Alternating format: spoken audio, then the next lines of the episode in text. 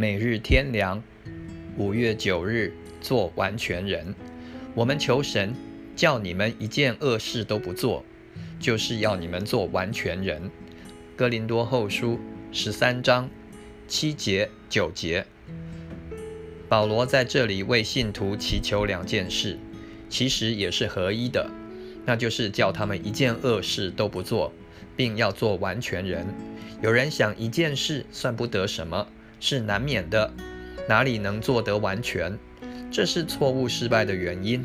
因为如果以为做一件恶事不要紧，第二件、第三件都要接着来了，那好像一道防守的门，一打开就无法阻止敌人深入；也像下滑坡，只要一步滑下去，就再也收不住脚，而会一直滑到底。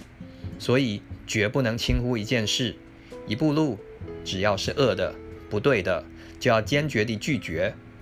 切勿以为一件、一次、一点、一时不要紧，那是心中已经为恶敞开了大门，对罪恶的投降，是背离神的开始。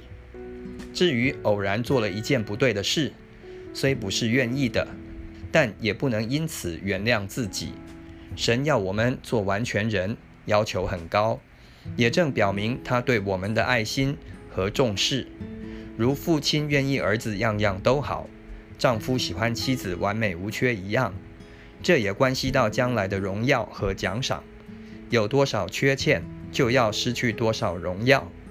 完全到什么地步，得的称赞、赏赐也到什么地步。